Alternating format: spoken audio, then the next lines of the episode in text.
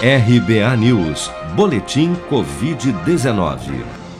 O balanço oficial do Ministério da Saúde, divulgado na noite deste domingo, aponta que no Brasil, 20.364.099 pessoas já foram infectadas pelo novo coronavírus, sendo que deste total, 569.058 faleceram por complicações decorrentes da infecção desde o início da pandemia.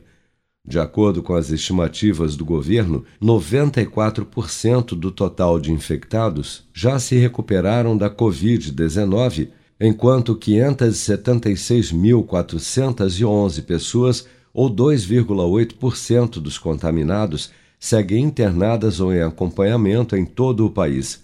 Somente de sábado para o domingo foram reportados pelas secretarias estaduais de saúde 13.957 novos casos e 270 óbitos provocados pela doença. Vale lembrar, no entanto, que estes novos casos e óbitos são os totais registrados até às 16 horas de ontem, independente do dia em que ocorreram. O ministro da Saúde, Marcelo Queiroga, disse neste sábado, durante um evento piloto do Programa Nacional de Testagem em Massa contra o Coronavírus em Brasília, que o governo federal pretende antecipar a aplicação da segunda dose da vacina da Pfizer contra a Covid-19 dos atuais três meses para 21 dias, como indicado pela farmacêutica, já a partir de setembro, quando toda a população maior de 18 anos já tiver tomado a primeira dose de vacina.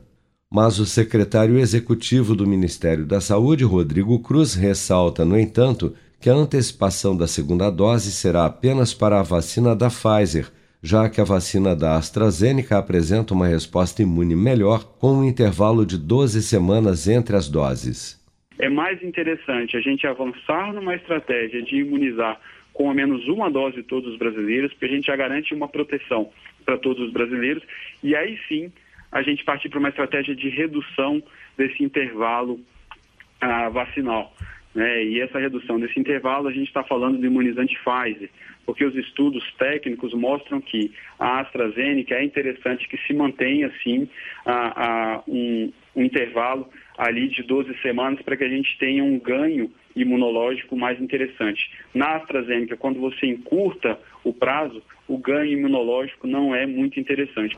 Até este domingo, 114 milhões 974 mil 303 pessoas, ou 73% dos cerca de 158 milhões de habitantes do Brasil acima dos 18 anos, já haviam recebido a primeira dose de vacina contra a Covid-19, sendo que destas, 49.705.914, ou 31,5% da população adulta do país, também já foram imunizados com a segunda dose.